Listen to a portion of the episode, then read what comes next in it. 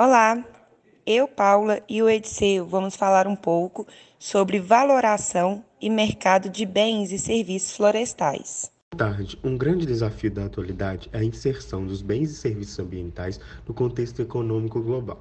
Isso porque esses bens não possuem valor direto e, consequentemente, não são transacionados no mercado econômico tradicional. O que é a valoração ambiental? Valorar economicamente um recurso ambiental significa determinar quanto melhor ou pior ficará o bem-estar das pessoas em função da mudança na quantidade ou qualidade de bens ou serviços ambientais.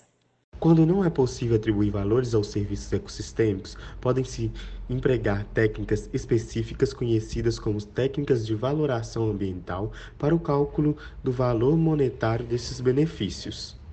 Dos métodos indiretos de valoração, obtém-se uma estimativa do valor econômico do recurso ambiental, baseando-se no preço do mercado de produtos afetados pelas alterações ambientais.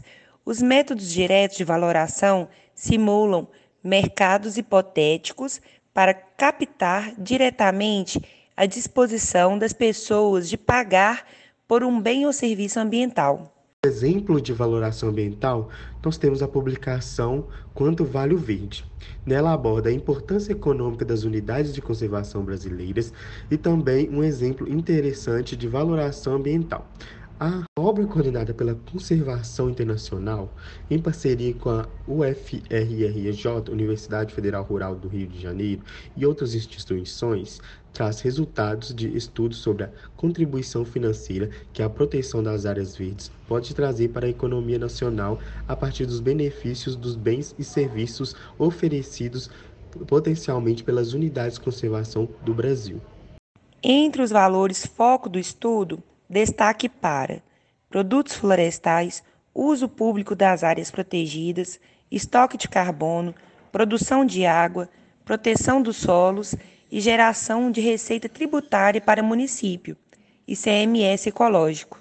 Nosso podcast de hoje fica por aqui. Essas informações foram retiradas do blog Mata Nativa. Tenham todos um excelente dia.